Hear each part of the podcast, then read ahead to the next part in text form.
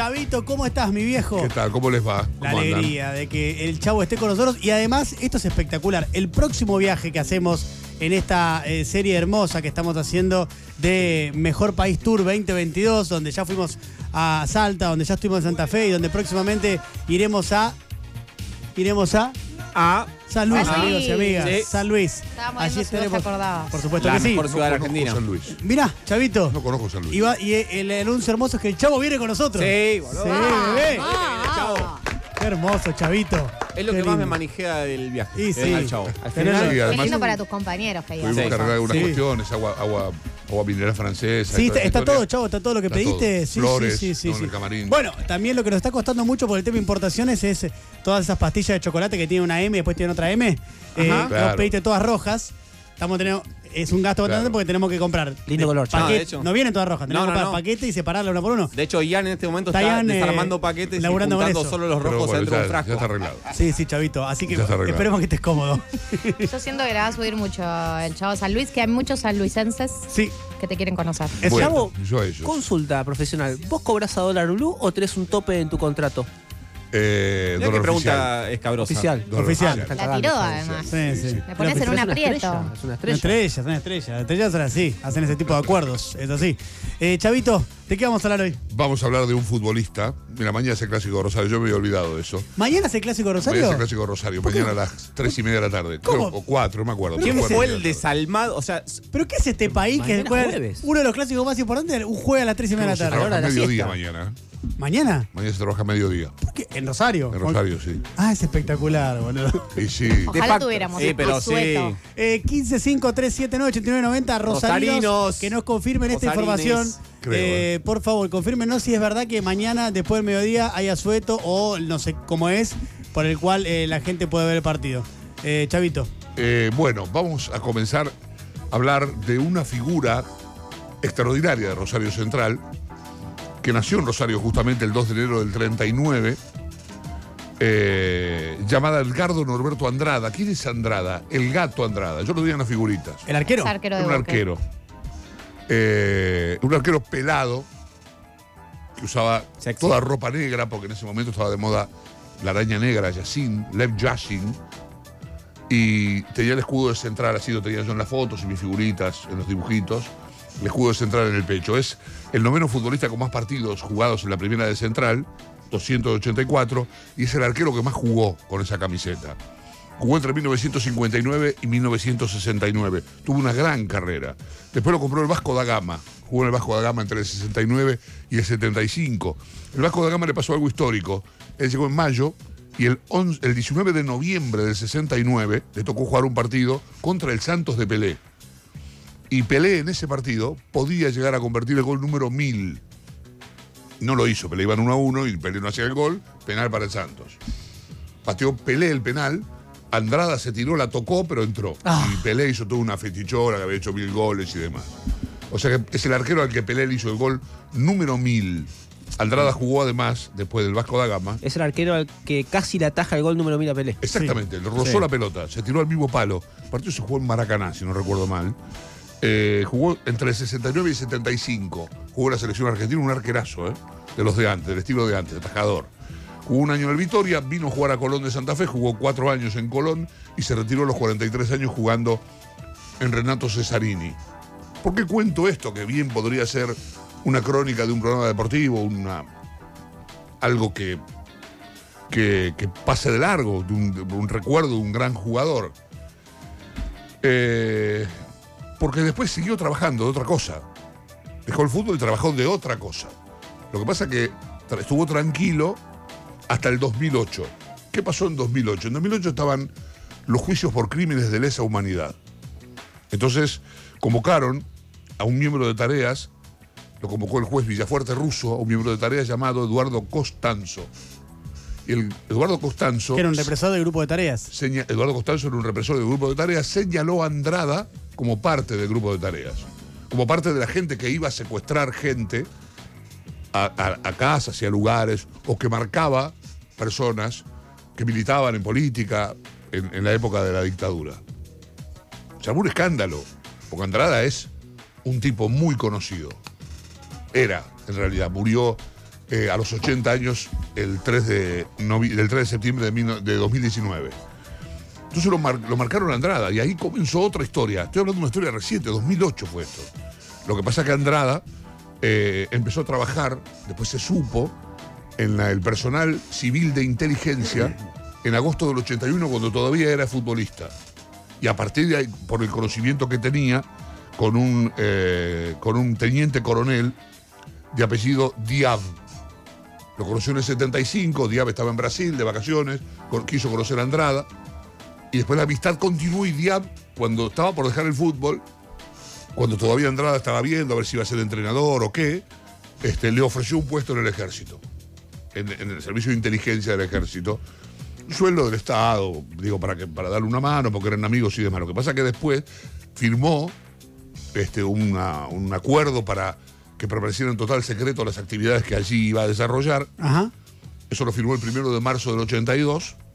O sea que trabajó en la última parte de la dictadura. Traba- trabajó es un decir, le estoy diciendo, este, Sí, colaboró sí, sí. con la Sí, dictadura en la funciones. última parte.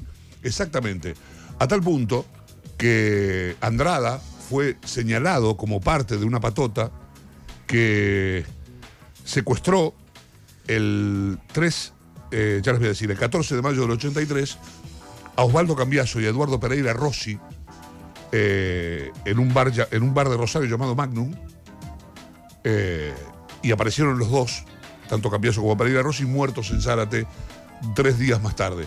Estuvo Luis Abelardo Patti también ¿Metido en eso? metido en esa, Mirá. en esa, en esa causa. El ex comisario e intendente, represor. Va- Vamos a escuchar a Eduardo Tonioli, que es de la agrupación Hijos, y cuenta en aquel momento, esto es un audio de, de cuando estaba por ir a juicio Andrada. Eh, en el caso de Andrada, bueno, era, era miembro, ¿no es cierto?, de este, este personal civil de inteligencia que comúnmente estaba, eh, se, caracteriza como un miembro de la patota, ¿no?, que eh, tenía distintas funciones, todas ligadas al aparato represivo. Eh, y a partir de que hay denuncias que, involucran, ¿no es cierto?, a, Andrada con este operativo de secuestro, ¿no es cierto?, y por exterior asesinato de estos dos militantes, porque el secuestro se dio en la ciudad de Rosario, eh, indudablemente, bueno, y a partir del avance de la causa se, se juzgará la responsabilidad que tiene Andrada, la responsabilidad directa en este caso en particular. Pero vuelvo a repetir, lo que está probado eh, y está claro que él fue personal civil de inteligencia durante la dictadura y que estuvo abocado a este, a este tipo de tareas. Estamos hablando de Edgardo Andrada, el gato Andrada, ex jugador de Central, el arquero que más veces usó la camiseta de Central, noveno futbolista que más veces jugó en Central, de lo que pasó después con Andrada. Que Andrada además, en 2008, cuando pasó, cuando esto tomó estado público, trabajaba en las inferiores de Central e inmediatamente fue despedido. Claro, y sí. Eh, algo más tengo que contarles sobre esto. ¿Por qué Andrada, por qué fue tan aceptado en el ejército de tareas de inteligencia? Según figura en un informe interno de 2003, eh, el ex arquero de Central, al ser tan una figura popular, tenía muchas adhesiones de los barrios trabajadores. Entonces entraba rápidamente en confianza Ah, tremendo entrevista. y ahí señalaba a militantes, a personas que no comulgaban con, sí, una cosa terrible, que no, no comulgaban con, el- como comulgábamos casi nadie, con Sí, el sí. gobierno militar. Claro, era em, eh, aprovechando su popularidad, lo cual es peor todavía, ¿no? Totalmente, absolutamente. Bueno, Costanzo lo, lo señaló como, como miembro de la patota que secuestró a estas dos personas que, que les dije. Leónidas Ceruti eh, es el autor de Cultura y Dictadura en Rosario, es un libro. Cuenta como Rosario Central separó a Andrada de las inferiores, esto que les dije recién, y que y algunas cosas más que tienen que ver con el fútbol y con Rosario.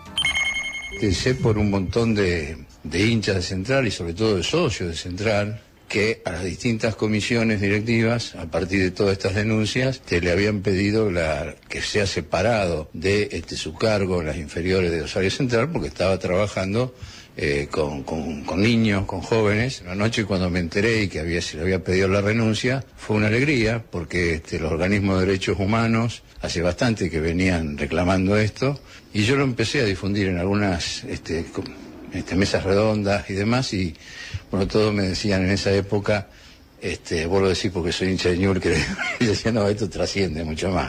Claro, y sí. que. Bueno, algo más. Eh, Andrada estaba en esos grupos y participaba de ellos con el alias Eduardo Néstor Antelo. Eduardo Néstor Antelo. Usaban sus iniciales, las iniciales Claro, del nombre real. como un nombre de guerra que, que daba. Exactamente. Guerra que llaman ellos, ¿no? Eh, a eso me Exactamente. refiero. Era, la- era la gente S.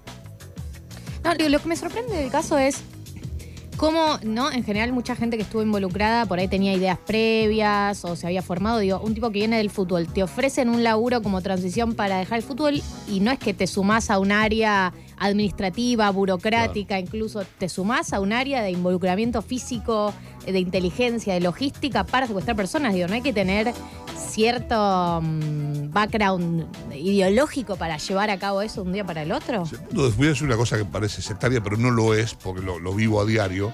En el fútbol se suelen hacer notas a jugadores que leen, que participan en política, que van a la facultad. O sea, son excepcionales.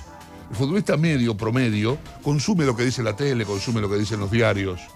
Este, Yo no sé si tiene un pensamiento tan, pro- tan profundo. No quiero eximir a Andrada de nada, No, porque no. después públicamente hubo notas a Andrada en las que Andrada dijo haber estado en el ejército, pero no abrió la boca con respecto a su actuación en, en situaciones de represión, de, de secuestro, desaparición y muerte, como, parece- como pasó en el caso, o en los casos de Cambiaso y Pereira Rossi, en los que sí estuvo involucrado, está absolutamente comprobado. No abrir la boca también es un modus operandi de la gente que reprimió. Claro. Exacto. Callar la verdad. Y sí, no decir lo que saben. Exactamente, lo- y er- era la gente ese, esto ya se los conté. Andrada murió el 3 de, no- de septiembre, digo bien, de 2019 a los 80 años, sin ser juzgado. Mira, bueno, lo que o sea, pasa no muchas fue veces. juzgado de, no, de ninguna manera en su actuación. No, no. Nada, cero. No, fue, fue convocado muchas veces, no fue, y cuando fue negó todo, eh, y ju- estaba en estos trámites, lo estaban citando y demás, cuando murió. Chavo, no conocía esa historia. eh, así que interesante, ¿eh? La de El No Gato es el Andrada. único futbolista con, con un pasado similar, el otro Juan de la Cruz Cairús, un ex futbolista de Atlanta y Newell's, eh, entrenador que trabajó y vive, creo, en la zona de Jujuy, en Jujuy, Salta, porque trabajó, jugó mucho por ahí. un, un zaguero central de la década del 60 también participó en tareas represivas. Chavito, interesantísima la historia. Como siempre, muchas gracias. No, gracias a ustedes. Un placer.